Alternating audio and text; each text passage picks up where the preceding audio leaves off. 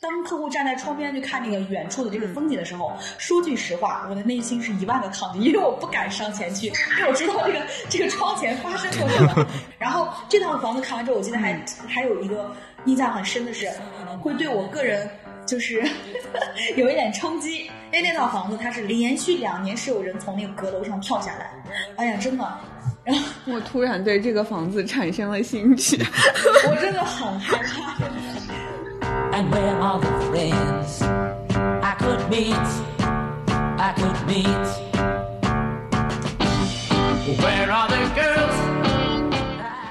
呃哈喽，大家好，欢迎来到这一期的胡扯电台，我是虎嗅编辑西瓜。很久没有跟大家在电台里面见面了，然后今天我还是继续跟六九老师搭档。嗯，我今天想聊的是一部最近很热播的剧。嗯，我不知道六九老师有没有看，我还没看。还没看，啊就是《安家》。其实我在《安家》播出大概两周之后开始看这个节目，然后，呃，此后也看了《安家》，就是原原来的那个日剧，哦就是卖房子的女人，看了几集，然后就对房产中介这个工作和这个行业其实产生了很多的好奇。对对，所以今天我们也请来了两位，就是这个行业里面非常资深的人士。对，来给我们讲一下这个剧和这个行业。是的，欢迎两位老师。Hello，大家好，我是来自北京链家的三桥大区，我叫杨超。嗯，大家好，我是来自呃北京通州大区的链家经纪人，我叫李静儿，你好。呃，两位老师的头衔都好长啊。Hello，所以我们今天是请来了两位徐文昌级别的，对，几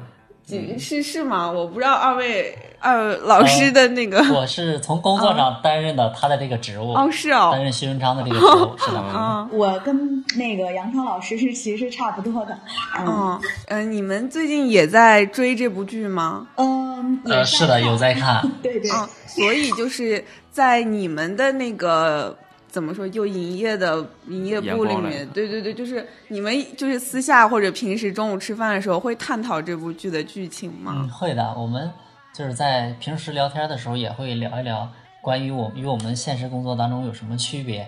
然后有哪些值得我们去学习的地方，也是没事的时候会去沟通一下。啊，其实我很好奇的就是，你们作为一个业内人，因为它算是一部职业剧，相当于说对对吧？它是一个职业剧，就是你们专业的人士是怎么样看待这部职业剧的？就是您刚才说的区别也好，或者是共同点也好，共鸣也好其，实就是在平常可能在看完这部剧之后啊，同事可能坐在一一起聊天的时候，会说到很多，比如说在职业上的一些，呃，就是安家这个，我觉得房天下就是不是房思锦这个人的性格，就跟我们很多职业中的人的性格是非常相似的，就很有共鸣性。因为怎么说呢，就是在这个职业里的特别多的人的身上的一个特点呢，就是坚韧。然后永远呢就是不服输的这种，嗯，给我们的感触其实是非常大的。有的时候很累的时候，可能在谈起这部剧的时候，给我们就是这种业内人士的冲击还是比较大的，会充满干劲儿，确实是这样的。呃，其实我跟李静那个李静老师，我俩的观点还是差不多的。杨就是超老师根据我们所工作的这个现实的工作和演的这部剧，现在这个安家的这个热剧来看的话，就是演的很多的一些细节，是我们在工作当中能够体会得到的。包括他们演到的每一，假如说每一个剧情，说去面访业主了，哎，我们就会回想起来，哎，是不是我们当初也这样去做过？我们店里的某一个经纪人，哎，其实和他的工作方式啊，包括所处理的一些问题，其实都是一样的，嗯。跟我们日常工作当中所联想到的会更多一些。就是两位能分别说一个，就是呃，剧情演到这里，两位各自觉得最印象深刻的角色和情，或者说情节嘛，就是呃，以及为什么你们会觉得这个情节会让你们觉得很难以忘记？嗯，其实到前段时间，因为这段时间不是疫情的影响嘛，确实也是一个非常就是敏感的话题。然后，呃，我记得在这部剧的应该是第三集或者第四集的时候啊，它有一个情景，就是当时房思锦应该是要去小区看房，然后当时小区的门卫呢，呃，他就要收取那个看房费，然后进门的时候呢就很困难。其实就是跟我们现在的这种疫情的时候看房是都是，但我们不会去说是收取任何的费用，但是都会很难，因为要提供出入证、测量体温登记。很多小区为了保障这个居民和用户的安全，是不允许我们再去就是比如说进行这样线下的实地看房这样的业务，就会对工作带来很大的困扰。这个时候就会觉得。就很相似，也非常能理解当时他的心情。嗯，算是工作中的这种小的困难吧。当然，大家都会想办法，包括去沟通啊，去积极的协调，都会去解决。所以，就是我觉得在这里的时候，就看得非常有感触，很像就是我们每一个在一线工作的人员，就很贴合我们的这种工作实际。尤其是结合当前疫情，就这个行业怎么说呢？很多时候它可能是比较有挑战性的，但是我们在这个行业。从业的人员呢，我觉得都是，呃，很向上，然后解决问题的能力也是非常强的，都在积极协调解决，然后共同的去进步，这样就觉得很棒。像这种情况，因为我可能觉得，就是李静老师在这个行业里面应该有蛮长的时间和这个资深的经历了，可能您处理起来的话，可能会游刃有余。有没有就是说？呃同样的场景去交涉的时候，可能给新新来的员工或者刚刚进入这个行业的新人，他可能会觉得压力很大，或者就是打击也很大，对吧？不太适应。嗯，会，就是确实会，因为我呃，我不知道杨超老师从业大概多久了，但是我呢是大概从业了五年到六年这么一个时长啊。对，我也是，我从业六年。对对对，然后呃，整体来说呢，可能就像。呃，我们的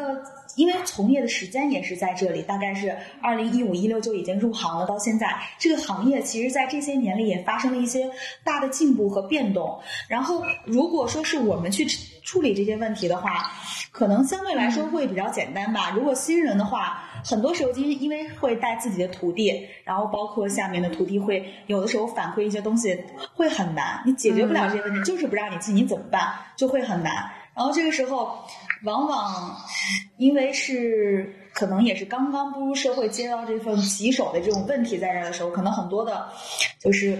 呃，就是刚入行的小白可能会很难受。会哭啊这种的，但是一般来说，对对对，我看的时候我会觉得很难受。我就觉得如果是我，我肯定哭了。嗯，对，就就会很为难人这种感觉。但是都会作为师傅，都会去帮他们去协调，因为我们这个体系怎么怎么的，会师傅会带徒弟一对一的帮助，不会说让徒弟去单独的面对困难。这样基本上我们都会引导向上，但是没不可避免的是，每个人他都有单独面对问题的这种解决能力的时候，还有时机。当然，我们都会去加以辅导，就很好。给我印象最深刻的一个演员就是那个朱闪闪，因为他是刚开始的时候，他是入职这个门店安家经营门店的一个新人。包括我们店去年也招了大概有十名左右的新人来了的工作和店里的经纪人所做的一些工作其实是一样的。刚开始朱闪闪入职的时候，他是什么资源都没有的。但是他为了有一些资源，或者说他的新来的店长房思姐为了让他有一些资源，会派他去在炎热的夏天穿着那个玩偶的这个衣服出去发传单，每天不断的在发。其实，在短期之内，我记得是在哎十几天的时候，好像并没有看到任何的结果，但是还是坚持的去做某一件事情。感觉他的这个呃不怕苦不怕累的这个精神，其实和链家经纪人是很相似的，就是刚开始入职的时候所。经纪人所做的一些事情也是很相似的，所以你们呃在真实的工作场景中会有这种要穿那个 玩偶出去发传单的有吗？现实现实当中是不会穿的，但是我们也是为了获取一些客户啊，对，然后我们在做一些公益呃社区公益活动的时候，会主动的与社区里面的居民们去拉近关系，让我们能更快的融入到里面。做的目的就是让社区里面的居民能够更好的去认识到我们每一个人，认识到我们的链家是什么样子的。嗯，能够在他们有需求的时候找到我们，这是我们在现实当中所拓客的一个办法。嗯，那咱们聊到了服装，我有一个问题突然想起来了，就是呃，我们房产经理为什么呃一般会穿西装，穿的非常整齐的那种西装？哦，对，其实剧中对这个也有一次讨论，就是房思锦一直要求大家一定要穿那个工装。对对对，对这个其实给客户的第一印象其实还是非常重要的。就是在我们我们在我们在北京嘛，总是说，其实链家与非链家的区别，或者说这个行业之间的区别到底是什么？因为在跟人与人之间接触之前，第一感觉就是看他的外在，看他的穿着打扮是怎么样的。如果说这个人精细的去准备自己的衣服呀，包括外表啊，细心的去打理自己的头发，我相信他做任何事情他是有准备的，而而不是让客户这次来看了房子没有任何的准备，客户没有任何的收获。其实我在看这部剧的时候，嗯，有好几次是，就是我我之前看国产剧不太能看得进去，但是这部剧的时候，我我还有几次差点哭了。就是，但我不知道这个场景会不会真的发生在真实的这个房产中介这份工作里面。就是小楼他他为了就是去获取一个本来不属于他的那个呃房源，然后他就在。停车场等那个卖房的那个房主，然后等到很晚，然后对，然后就是没日没夜的去陪伴一个客户的，或者随时去解决他的那个需求，就是为了说服他吗？对对对，然后还去包括去给人家就是义务的送东西、打扫房间，然后嗯搬家等等。我不知道这个在。两位就是同事啊，或者是自己的职业生涯中有没有遇到过类似的情况？刚才呢也说到，就是小楼在去获取客源或者在去获取房源之中，他可能做了很多的努力，会让我们觉得就是可能会让呃台前的观众也会觉得会很心酸。其实，在我们的这个日常工作和作业中。呃，不可避免的，确实是有这样的情况。但是我们会去为业主和客户去提供这些服务，完全是出自于我们是在一个平等的状态之下，并且是我的服务对你来说是有价值的，并不是就是说像那种就是，嗯。我可能就呃很低廉的服务去获取，就是为了获取一个爆盘，不是的，是真正意义上的要让客户和业主感觉到我们存在是有意义的。就是在房产方面，我们是非常专业的；在生活方面，我们是非常贴心的。然后在您的身边呢，我们可能是您不可或缺的一个好朋友，并不是说大家就是为了单纯的呃用这种呃方式。然后会可能会很卑微，倒不是，因为我们一直倡导的是，就是会很有尊严的，所以我觉得。在看这部剧的时候，我也很有感触，因为很多时候我们是非常忙的，包括我自己也有，包括我自己也有这种情况。最晚的时候签合同真的是签到凌晨五点多，这是我整整职业生涯里，因为我截止到现在已经成交大概一百多套房源，一百多套单子就是成交单，然后会有这样的情况发生在我自己身上，深有感触。就是你的带看可能会因为客户是从外地赶过来的，他的时间是非常紧张的。然后他只有一天的选择时间去订房，然后再去选择你，你就要为他从从头到尾要精细的准备，在带看过程中你的体力耗出，因为你得不断的去，因为我们得开车，开车然后去带客户去转很多的规划，然后包括房子实地，我记得最晚的一次带客户真的是看房看到了凌晨的一点半，看完整个规划。这个让我当我到家的时候两点，约明天谈单子的时候跟业主见面的时候呢是第二天早上的八点，中间就相当于你是没有一个完全去休息和放松的时间，您能理解那种心情吗？但是会非常的充实满足。虽然我工作，虽然我可能在累着，但是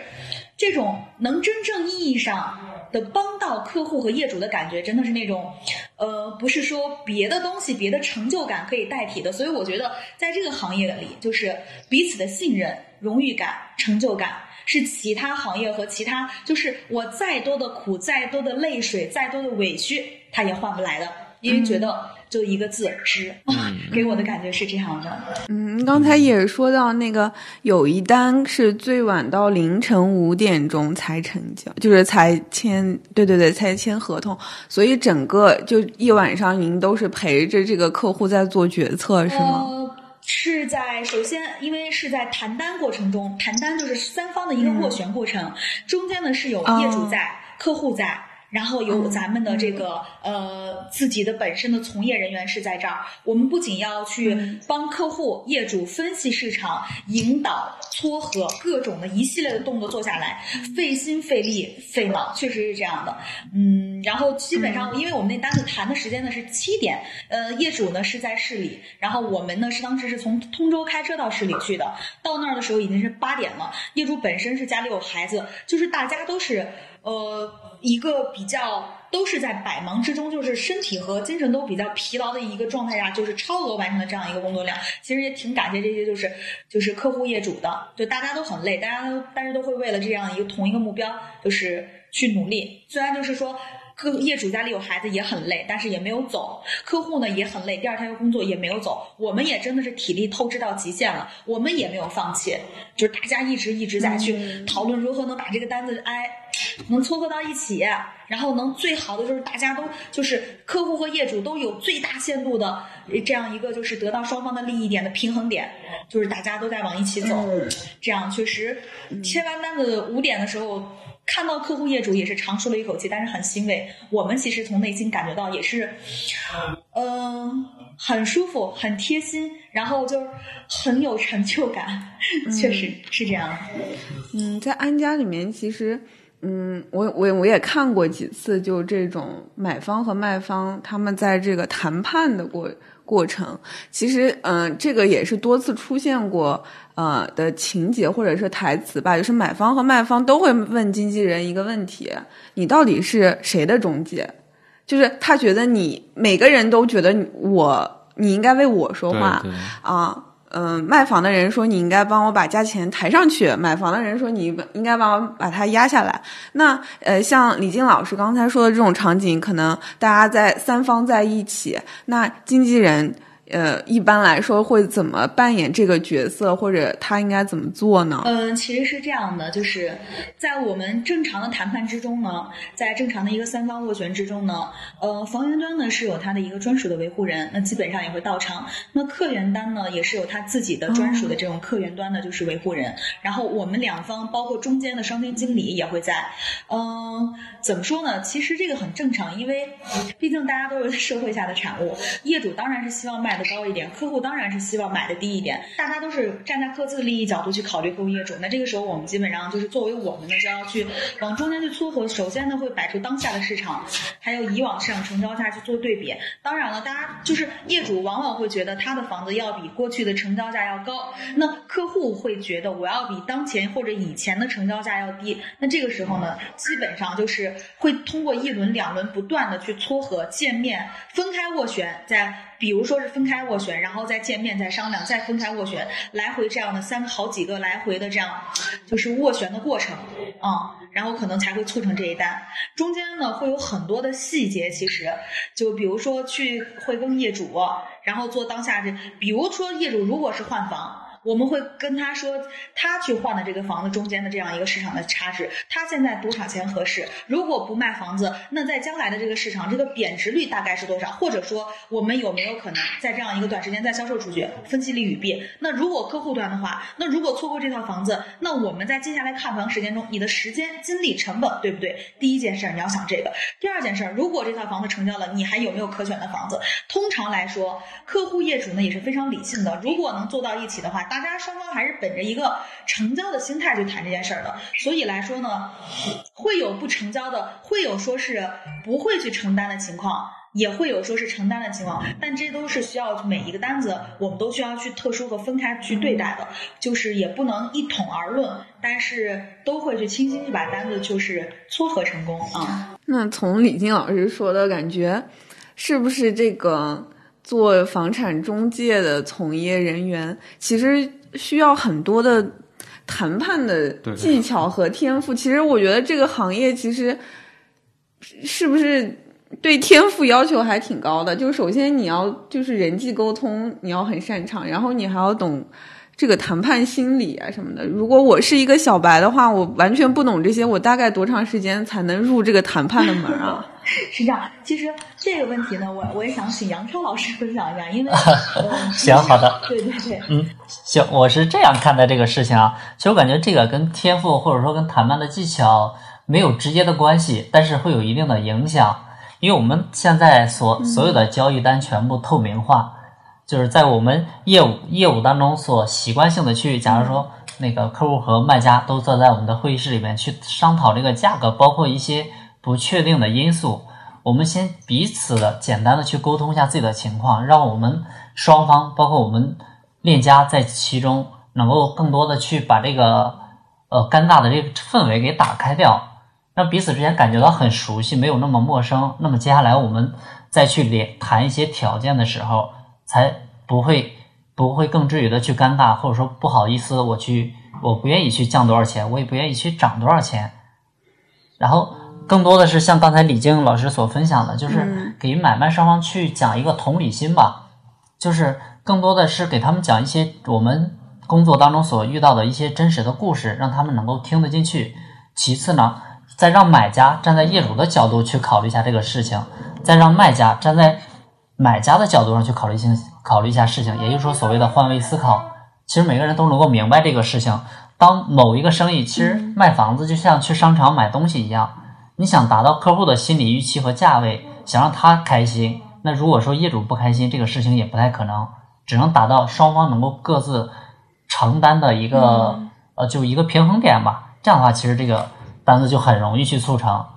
最关键的是能够帮助他们去解决核心的问题。有很多业主是不愿意去降价卖的，或者说我他不愿意去签合同，那是咱们从斡旋当中，或者说从对业主的了解当中，没有找到他最根本不卖房的一个原因。有可能他不是因为价格，他因是他因为置换房子并没有看到合适的，所以这是这是他的问题关键点。嗯，所以我们谈判的时候会给经纪人，包括会给买卖双方一些不同的问题点，我们解决这些问题点以后，反而最后价格就是很好谈的。因为我我回想到，其实我我是一四年二月底入职的链家，当我入职链家的时候，也会有师傅或者同事的帮忙。但是确实是没有资源。我回想一下，其实我是怎样获取更多的资源？当时自己的压力还是比较大的，在做，因为刚刚来的时候做新人需要做租房，做租房的时候就没有客户，没有没有业主，导致我各种压力，就是休息也休息不好，然后工作也工作不好。后来其实就是只是坚坚持的简单的去做一些小的事情。因为以前我们还是可以打一些客户电话的，以前成交的客户电话，以前成交的业主电话，我们是可以拨打和回访的。那只是通过量的积累和时间的积累，其实反而自然而然，其实这个自己就有一定的资源。在安家里面，我经常听到一个词儿叫扫房，我不知道扫房这个工作内容是干嘛的呀？嗯，扫房它分为两种啊，因为以前链家做，现在现在都不做了。因为也是在那个时时代的改变，包括我们需要做四点零行业里边的经纪人。以前的扫房分为两种，第一个就是去挨家挨户的去那个插个拍报啊，插个房源纸啊，介绍一下我是有我有客户有需求您这样的房子啊，或者说您这个房子目前价值是多少钱，给客户给业主一个呃基本上一个市场的一个分析。第二个呢，就是以前有在链家有过接触的这个业主。包括他以前想要出租啊，或者说以前想要卖房，后期不卖了，那我们会定期的给业主发一些短信或者电话的回访，告诉他近期的行情是怎么样的，您这个房子现在市场价格是多少钱？嗯，看有没有现在这个需求。对，这就是所谓的这个扫房。那现在都都已经没有了，是吗？那那个房源现在都是怎么搜集上的？对，怎么找那些房子呢？因为因为现在我们的这个贝壳网和链家网。其实这个功能，包括它这个宣传力度还是可以的。在北京，全北京只要有购房需求的客户，我们内部的数据的统计啊，我也是听说，因为没有看到。那个百分之九十，只要有购房需求的人，他都手机里面都会有这个 app，也就是链家的或者说是贝壳的。但是当然，因为这个链家在北京也十八年多了嘛，在很就是基本上两个两个公交站就会有一个链家的门店，就是在这个。呃，门店的覆盖率上来说也是有一定的优势的，包括近期，包括这两年我们一直在做的一些社区的公益活动，嗯，好多的社区，哪怕他是业主是没有这个需求，但是他知道链家是做什么的，当他有需求的时候，他会找到我们。嗯嗯好，那我们继续还是从这个剧情来了解这个行业吧，就是二位今天都是。嗯，现实中的徐文昌这个级别，那我想知道，如果以前也都做过朱闪闪，对吧？是的。那如在真实的房产中介这个行业里面，我真的想从朱闪闪做到徐文昌，我需要经历过哪些，然后达成到哪些目标，我才能够做到？嗯，其实是这样的，就是，呃，我看你也问到了这样一个问题，如果说从朱闪闪要做到这个熊昌这个级别，它是需要经历哪些过程呢？其实，在这个行业里有一个大的。我们有一个制度呢，叫做积分制度，可能大家都会有。首先，你得有一定的业绩，你的业绩是得足够的好，然后你才能一步一步往上走。嗯，我们这边基本上是这样的，因为我是二零，我看一六年的一月一号入职链家，然后呢，我是二零一六年、二零一七、一八年吧，应该是呃开始带队，然后目前的话。到那个时候已经是级别应该是 A。A 五还是 A 四，我给忘记了。但是大家都会经历一个一个级别的，就是一个级别的升迁。比如说你是 A 零，就是你是朱闪闪的级别。然后的话，你会再往上晋升。比如说你要带徒弟，那带了徒弟，当你有一定的领导能力，还有一定团队协作意识的时候，能力的时候，那你可能再会去再去竞聘一个商圈经理的职位。那商圈经理的职位可能就是带店了，一个店的人要去归你去管。那在这个时候呢，可能我们。可能要去往再高的职位去走，那咱们就暂且在这儿不说了，因为这个我们今天就讲到这个熊超职位就可以了。所以说都会经历一个，首先你得有不断的业绩积累吧，对吧？然后其次的话，你得有不断的学习能力，然后再去你的用你的专业知识再去带你的客户和对待你的业主，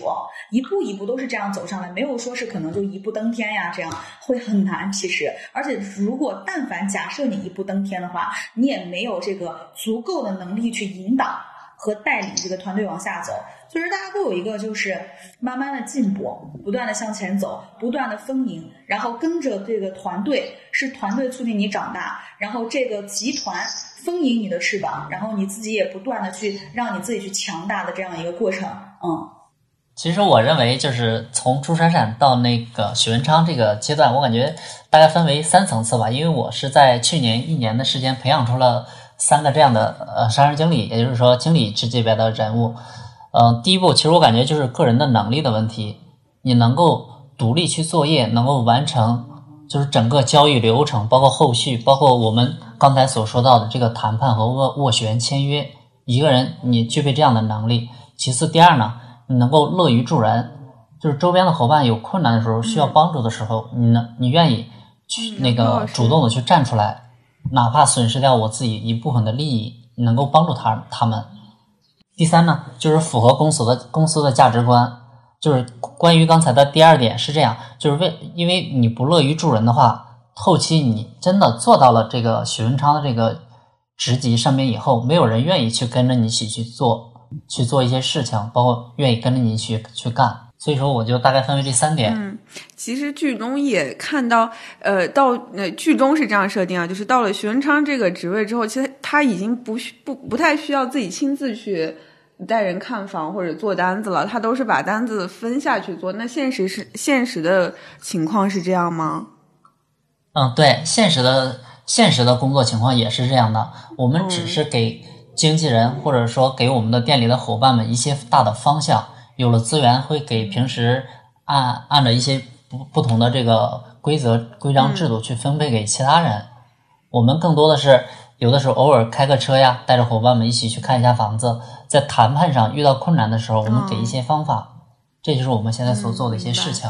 嗯，其实还有一个疑问，也是嗯，就是房思锦刚刚到了这个。经营门店的时候，跟王子健之间产生过非常深的矛盾，就是因为撬单这个事情，就是内部发生了撬单的情况。那这种情况，呃，是是这个现实生活中会发生的吗？还是呃，其实这是一个比较偶然的，为了剧情而设定的这样一个情节？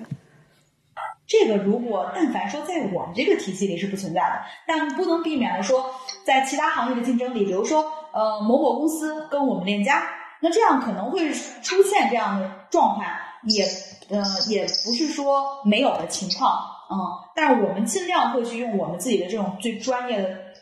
服务，还有对真诚的态度啊，然后包括包括我们最安全、有效、风险最低的售后，然后让来让客户来选择我们，这是我对这个问题的一些简单的见解啊。说的很全面，其实我们呃在链家内部肯定是不会发生的，包括那个呃李静老师所说的，我们有红黄线制度，包括在那个安家里面也会，他们也会说到，他们也是有个红线。好像是有个红线，然后其次我们能够给客户带来一些这个十大安心服务承诺，对吧？都是给客户的一些个安全的一些保障。内部我们现在倡导的更多的是合作，嗯，而不是内部竞争。嗯，刚才两位其实也说到，其实你们工作包括同事之间，包括就是说呃领导对下属之间，有时候会对。客户的真正需求和他做一件一个决策的背后原因进行发掘，然后去分析。其实这个过程我觉得是很有意思的。我们在在这个安家这部剧里面也也会看到，其实嗯，他们会用各种方法去，就是去满足这个呃居住者的一些需求。有时候看起来我们作为。啊，观众来说可能会过于戏剧化。嗯，我想请问一下二位，有没有真的在自己几年的从业过程中，真的就是说一套房子、一套房源的流转，真的改变了呃家，就是一家人或者一个人的生活？然后这这个事情是你们亲身经历的，有有这种情况吗？在从业的这五年多中吧，然后在成交的这些单量之中。嗯，确实也存在着您说的这样的故事，也发生在我的身边，也真实的我是亲眼见到并且参与感受过的。呃，我有一个客户，当时，嗯，他的首付很低啊，因为当时我那一套房子呢是在二零一六年的时候成交的。买了一套一居室，他是一个地铁的上班人员，是北京户口，但是北京的农村户口，家里人真的就是把村里的那个房子是卖掉，然后呢给孩子凑了这样的一个首付，当时是已经非常低的首付了，可以说就买了一套一居室。那买那套一居室的时候，晚上应该是当时我们的下班时间应该是八点九点吧，九点下班。他看那套房子，他等到他到温州去看这套房子的时候，已经十点了。十点看完这套房子的时候，当时就觉得可能说不错，然后要约业主去聊，我们就马上进行了这样的就是一个跟业主的这样一个碰面，然后业主本身也是怀着孕的，然后在这个房子就是当天晚上也是很成很顺利的成交了。成交之后的话，让我就是很欣慰的是什么呢？就是这个业主啊，他是必须是呃要在近期换房，因为他已经是快要快到那种临盆的时候了。这个业主是这样的，他必须说要就是再找到一套，因为嗯他是上上班族。爸爸妈妈要过来带孩子，家里是个一居室，而且只有三十多平这样大。你要是生完孩子，肯定是老人没有办法过来的。他的这种换房呢，真的就是一急，真的是非常急；二真的是刚性改善的这种需求非常的明确。然后在签完合同第二天。然后业主他是非常不安的，其实因为当时他没有看房子，然后又带着这个就很清楚的记得，就带着这个孕妇，因为她跟她的老公要去一起看房子，带着这个孕妇，然后就看了，就在一个小区里又看了很多的房子，最终把这个房子选下来。然后在看完这套房子的大概一个月左右，因为他已经快是那种待生产状态了，就是九月份的时候，就就就我呃我忘记了是九月还是怀胎八月还是九月，就是肚子已经是非常大了，而且她生了一个双胞胎。然后就马上马上就把这个孩子就是就生下来，生下来之后，这个但是他买那套房子呢是没有交房，他又得在这套房子里住。然后呢，我的客户当时买这套房子，客户也很好，他是一个刚才跟您说，也是家里有砸锅卖铁，然后就买了这样一套小房子，也是刚需刚需。其实这两个人的身上都有各自的故事。买这套房子之后，他为什么要买呢？因为他女朋友 要跟他结婚，他必须要买这套房子。就看到了很多这个，就是人跟人之间一点点就是生存挣扎，但是温情温暖。这种就是画面，然后我这边真的要买房，然后我是怀着孕，挺着八个月大的肚子，我去签完卖房合同，我第二天我又挺着那么大肚子去看房，看完房子之后，我又在这个我又在这个我自己的以前的房子里生了孩子之后，再经过一个月，我们又是跟那个之他买的那个 C 端的业主去沟通，他又提前住进去，一切都是我去看着就是吃饭，就觉得真的是参与了一个家庭、一个孩子的出生，乃至这么一段成长的经历吧。包括我的那个，就是从我这儿成交那个 A 端的客户，A 端的客户也是从我这儿最后跟老婆结完婚之后，又过了两三年，家里也是有孩子，然后又去要换房子，在我这儿又换了一套。你会觉得这个让你呃怎么说呢？我觉得。在我回想起这些的时候，心里是一种满满的，真的就是感动。我觉得一朋就是又是朋友，又是同行者，又是陪伴者，就觉得他们在改变自己的命运，然后我们也是在不断的陪他们去改变命运。可能就是因为我们不能用一套房子，比如说你买一套房子改变你的命运，哎，升了、涨了、降了，不会。但是我们就是会掺杂着他们生活里的日常最简单、最平淡的幸福，然后去看他们又有新的家庭，然后又去不断的又构造自己新的人生轨迹，就很欣慰。嗯，这个是在我的这个行业生涯里吧，让我记忆最深的这么一套连环单的成交。就是见证了一个小生命的出生、成长，不能算是命运的改变，但也算是一个，我觉得是一个生活的奇迹 啊。嗯，其实每一套就是，不管我们是租房还是买房，每一次，嗯，这个房子的变化都是我们生活的一一次变化的开始。那这个经历，杨超老师有吗？嗯，我说一下我们店近期在一月份发生的一个事情吧。当时这个业主是在去年年底十月份登记，想要说我的房子要卖。当时我们在，因为我们登记房子以后啊，会建一些业主的维护群，我们会给他反馈市场的一些信息变化，包括近期的成交行情，包括客户看完之后一个反馈的情况。当时他的房子报价是五百五十万，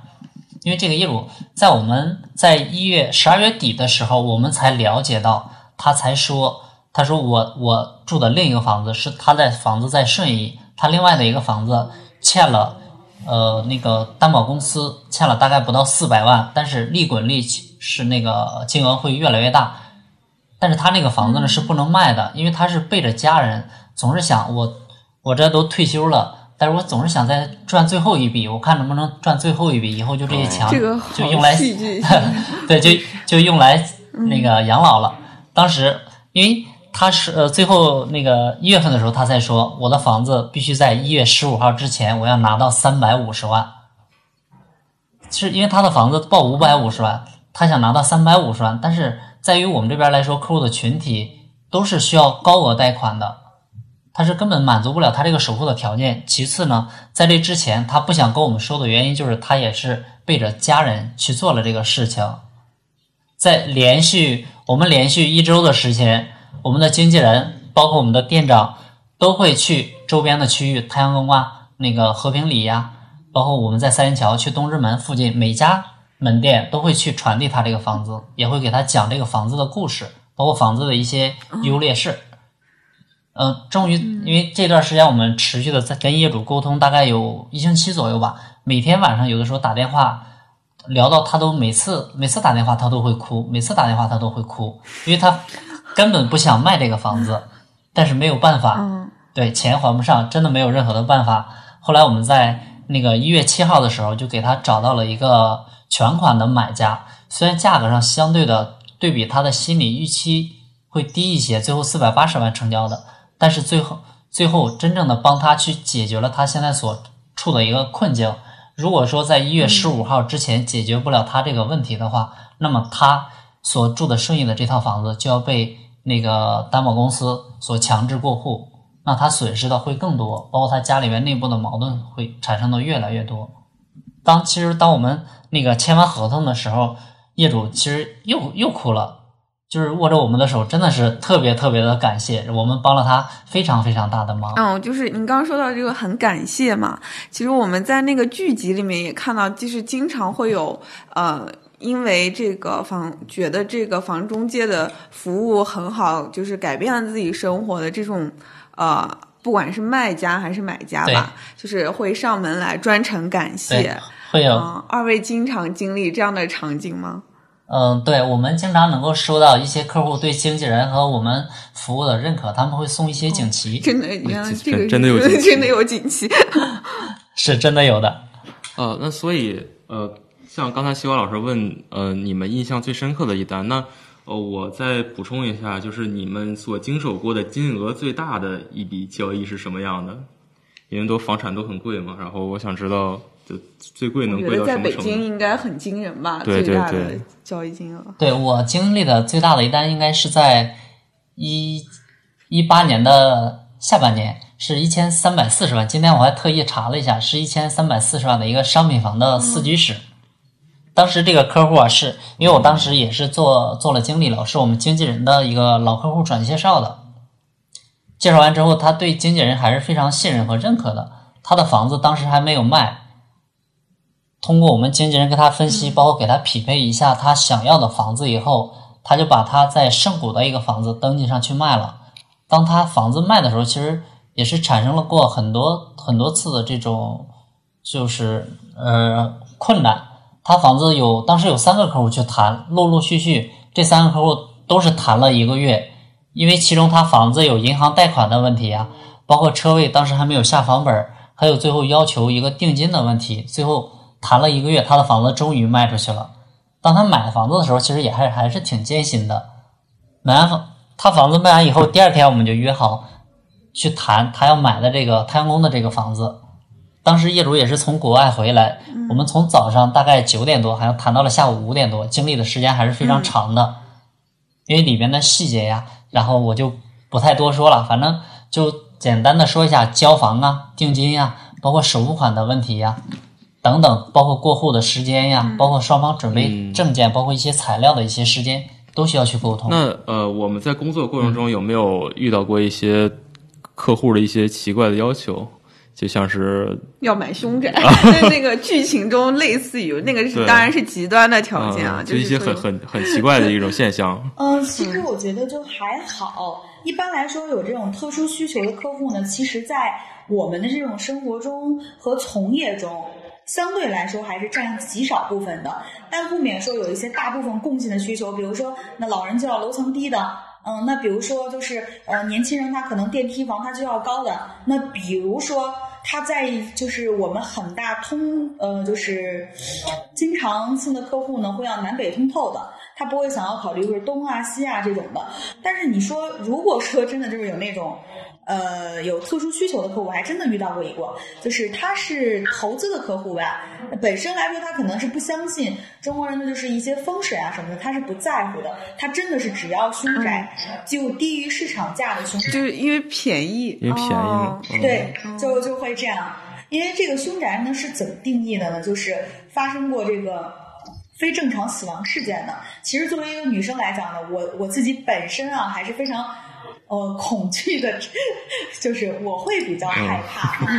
对。但是，当客户提出这样的要求的时候，往往来说呢，我们也是会去积极的，因为每个客户的情况不一样，你不能以一个大通的、大通病的去。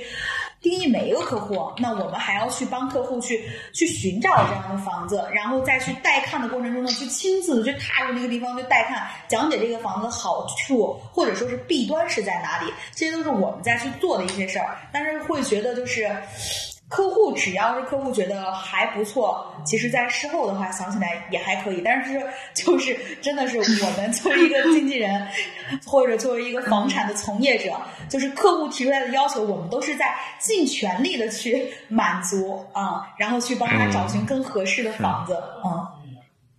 当时这这个凶宅您是亲自在看的吗？哎，真的，就我到现在我都会很害怕，说起这个事儿，我就觉得会有这种鸡皮疙瘩，真的。因为当时那个凶宅的情况是什么呢？就是它呢是，嗯，因为我们当时看了有三套，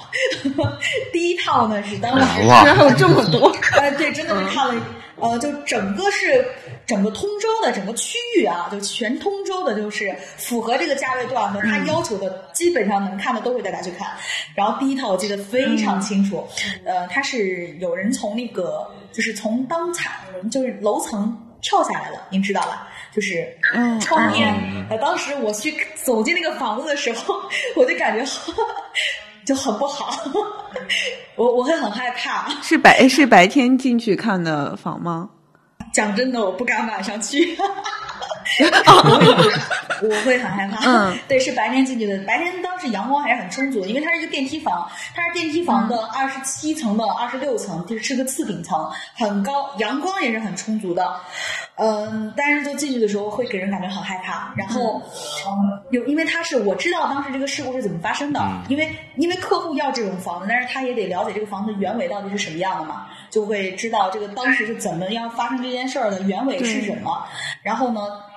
当客户站在窗边去看那个远处的这个风景的时候，说句实话，我的内心是一万个抗拒，因为我不敢上前去，因为我知道这个这个窗前发生过什么。然后，嗯，但是你会去告诉客户，然后这个地方到底是呃有过什么样的事情。如果他介意或者感觉不好的话，那我们可以去看下一套。如果说他觉得都没有问题的话，那我们就是再进行下一步。然后这套房子看完之后，我记得还、还有一个印象很深的是。那个房子真的特别的，特别的怎么说呢？不能说是邪门儿吧，就是还是相对来说会对我个人就是 有一点冲击。因为那套房子它是连续两年都有这个，就是连续两年，它是一个六层的房子。然后六层的房子的话，它是有一个顶层送阁楼的，连续两年是有人从那个阁楼上跳下来。哎呀，真的。然后我突然对这个房子产生了兴趣。我真的很害怕。要去寻。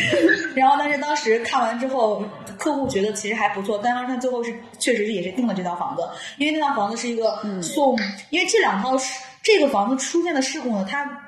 有巧合之处，它都是因为因为这个房子是出租了啊，租户呢是喝多了，然后就直接是掉下去了，失足了，啊，对对对，失足了。然后有一个是，但有一个确实是比较蹊跷，就反正也是掉下去的。但是至于那个原因，咱们不是很了解。但是也是这种掉下去，连续两年。但客户不会介意，因为他本身首先他可能是投资这种房子，往往会低于市场价很多。然后第二点，他可能本身的行业他是做律师这行业，他他不是很害怕，好像他的他的妻子呢好像是做医生这行业的，我不知道是就是是不是因为这个行业的因素啊。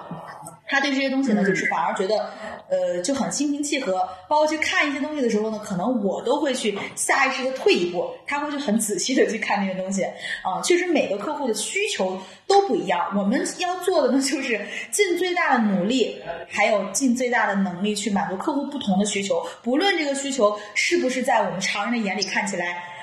不可思议的。让人无法接受的，或者说是怪癖，但是、就是、我记得之前好像，嗯，还有个什么凶宅地图，嗯，哇，对，我不知道国内有没有，我之前看是日上海本有啊，对，凶宅地图，看来是其实真的有人其实是会青睐于这种房子啊，对，因为它会低于市场价，所以看起来其实从理性的角度看起来也不算很奇怪啊。对，呃，像这种看凶带人看凶宅的，是不是可以跟领导申请一下算工伤？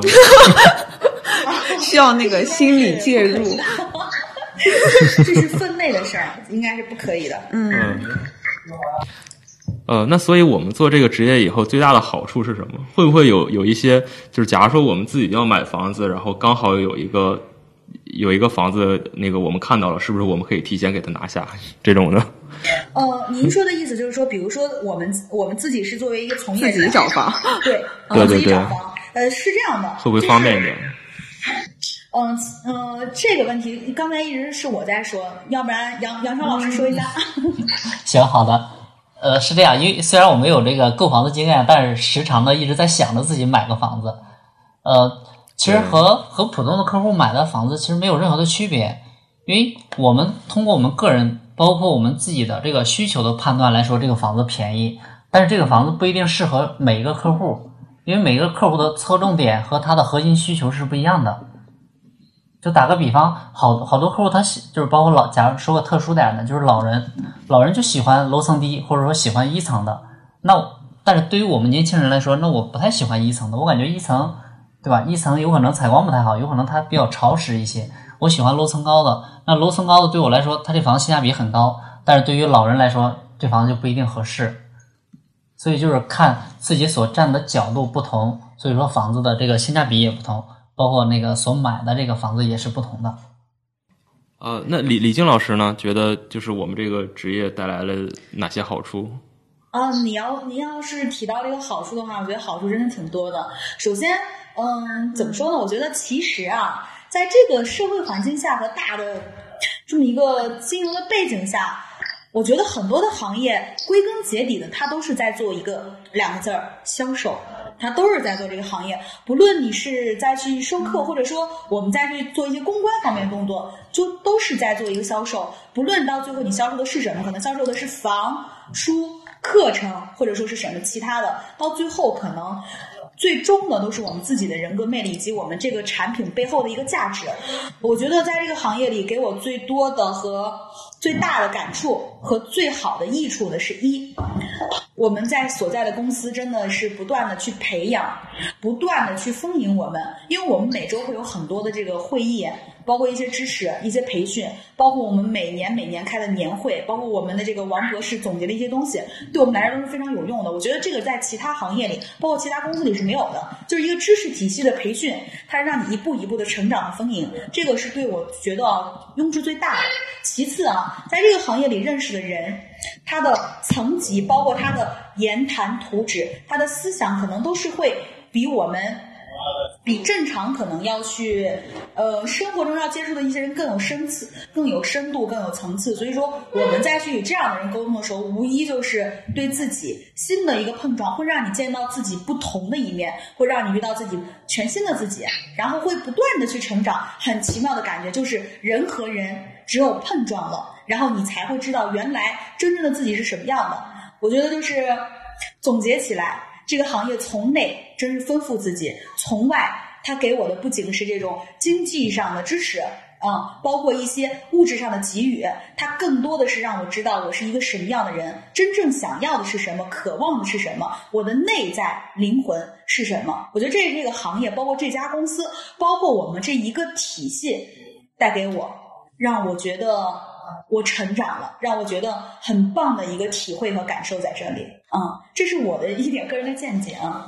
嗯，我我想问的一个问题是，刚才可能大家聊的是这个行业对自己的一些呃，就是在这个里面的一些成长吧。然后呃，比如说大家其实已经做在这个体系里做到了嗯还不算低的一级别了，然后也非常有经验了。嗯，那作为这样的一个从业者，其实，在家人买房或者朋友买房的时候，你们通常可能是他们。第一个想到去征求意见的人，对。然后，其实这个时候你们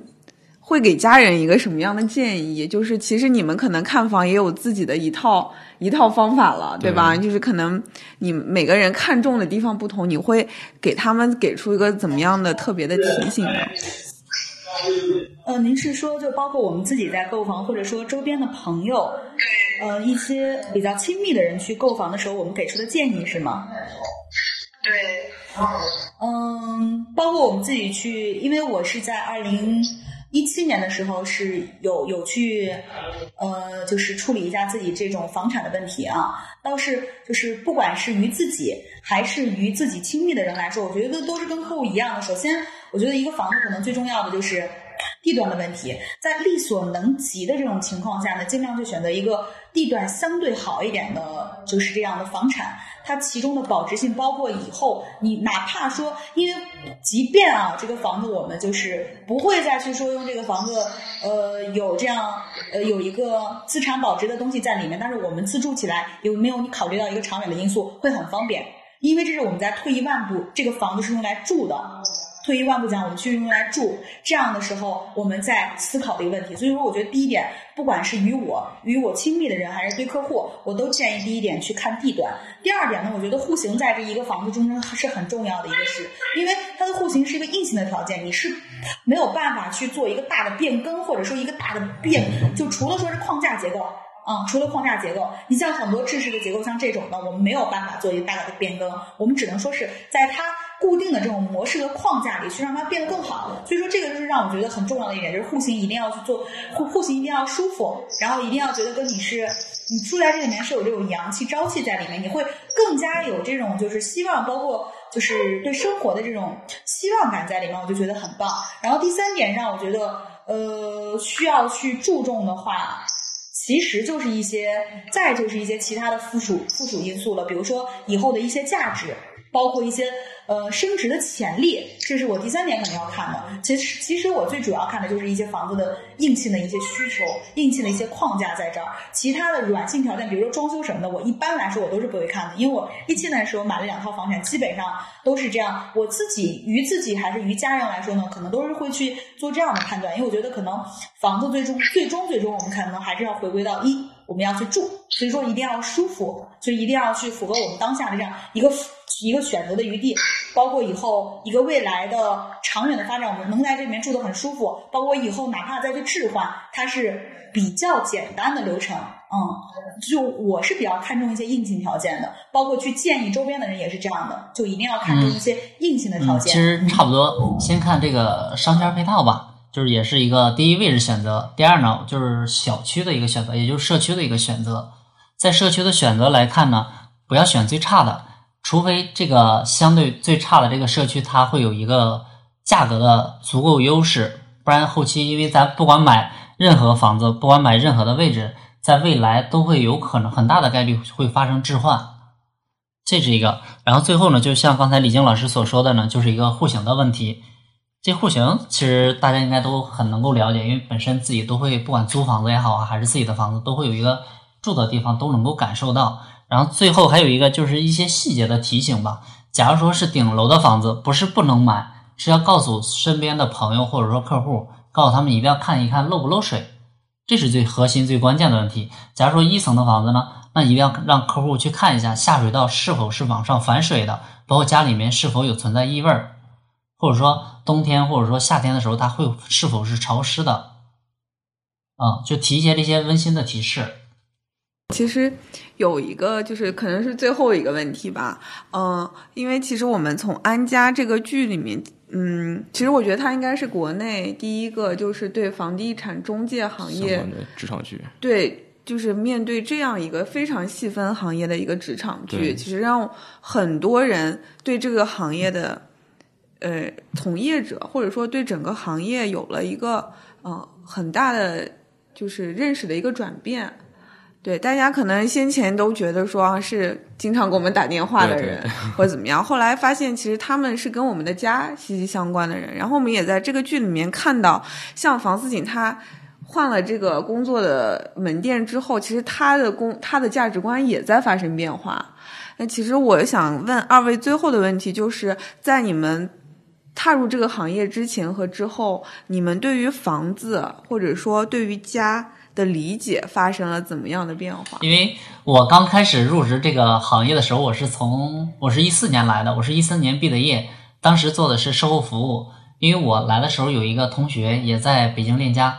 当时我就问他，呃，给我最最大的印象，因为我没有问他之前我就决定来了，因为我们在一三年回校答辩的时候，我看了我那个同学穿的很正式。很帅气，很阳光。而我当时我做的是售后服务，每天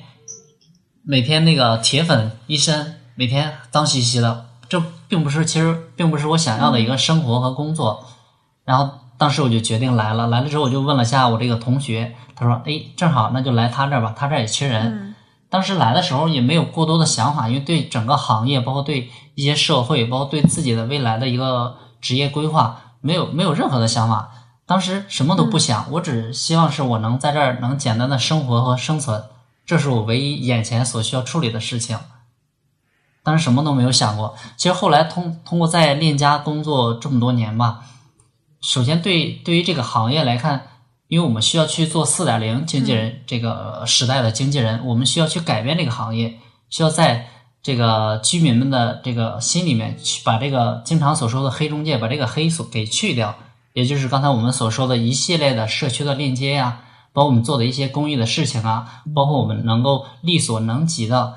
达成客户他所提出的一系列的问题和要求。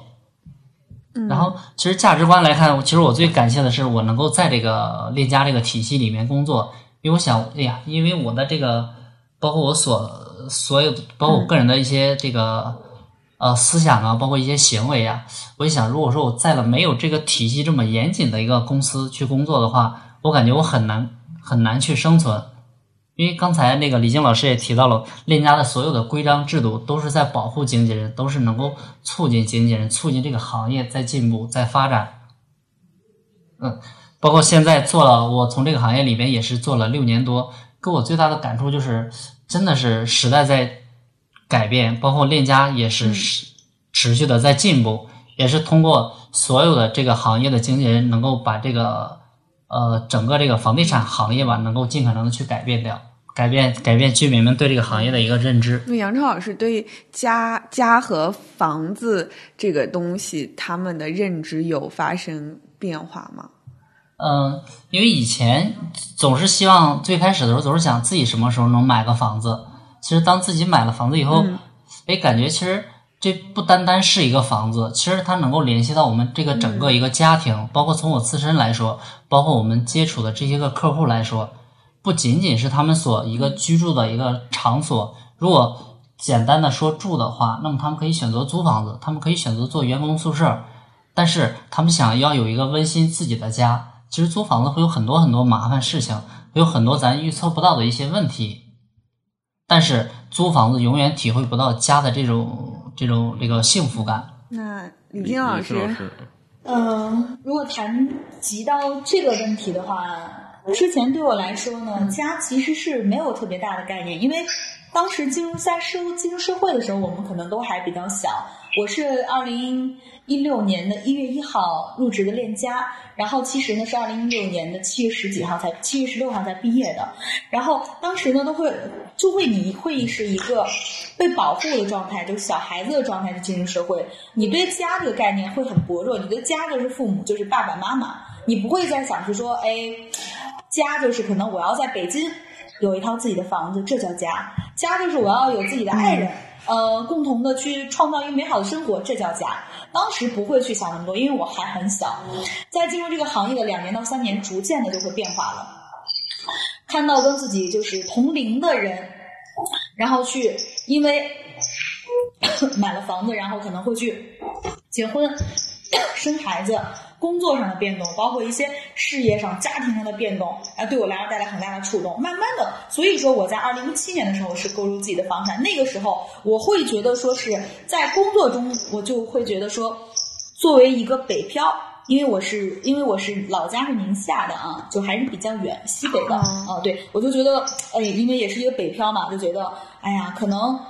租房子是给自己带来不了很大的安全感，这样，因为我是一个我是摩羯座，他可能安全感就完全靠自己给的，我是比较好强的一个人，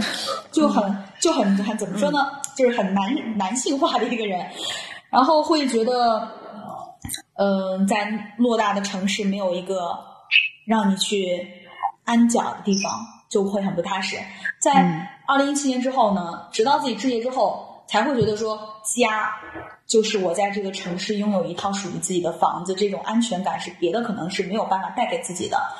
家呢，就是我能在不管什么时候都能去躲风避雨的地方。家呢，就是我回家，回就是不管是我在回家还是我离家的时候，就永远都有一盏灯为我亮着那种感觉。那可能就是至于我这个家的意义。作为一个北漂，这个家的意义就是有这样一个安身之所，它是永远是属于我的。这就慢慢的变成了我对家的意义。这是我二零一七年的时候，直到后来的时候怎么说呢？直到后来，然后又接触了更高层次的人，然后去又去从事了很多一些就是学习，包括去接触了很多人之后，又对家有了新的概念，会觉得说，哦，家原来不单单是自己觉得有个安身之所，家原来就是一个。大家庭，工作上的哪怕也好，或者我的上级，或者我的徒弟，至于我的徒弟来说，我就是他的家；对于我来说，我的师傅就是我的家。那种归属感是别的集体没有办法给你的。所以说，随着人的成长吧，对于家的理解完全是不一样的。我觉得说的非常好啊。其实，我觉得可能所有我们听众吧，在追这部剧的时候，可能有前期的吐槽，然后嗯中间的疑问，然后到现在你可能。呃，如果你真的在大城市生活，其实，呃，你可能会对其中的一些现象和问题也有自己的共鸣，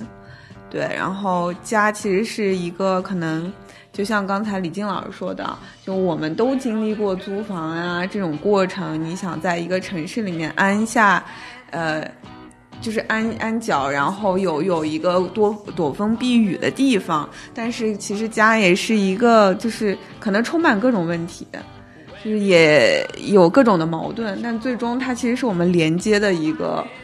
嗯，落脚之处，对对吧？对是所有的生活沉淀的地方。是所以非常感谢，嗯、二位从专业的角度跟我们一起再看了一遍、嗯梳理了一遍安家。嗯、我不知道听众们对于这个行业还有没有呃新的疑问啊？对，你这部剧还在播放的过程中，然后可能很快就会迎来大结局了。呃，戏剧性的部分有，但是可能我们希望看到的是对这个行业更多的了解。呃，大家如果有问题，欢迎给我们评论，然后我们如果有问题，还会向二位老师进行请讨请教请教，对，对然后回答大家，跟大家嗯互动。完全可以。嗯，对。好，那我们今天的节目就差不多了嗯，嗯，好，谢谢二位老师。呃辛苦二位老师，嗯，好，再见。嗯，我，啊，我们再见。嗯，好好，再见，再见。好的。好，谢谢，谢谢二位。All of my life I call yesterday. The spicks and the spits of my life.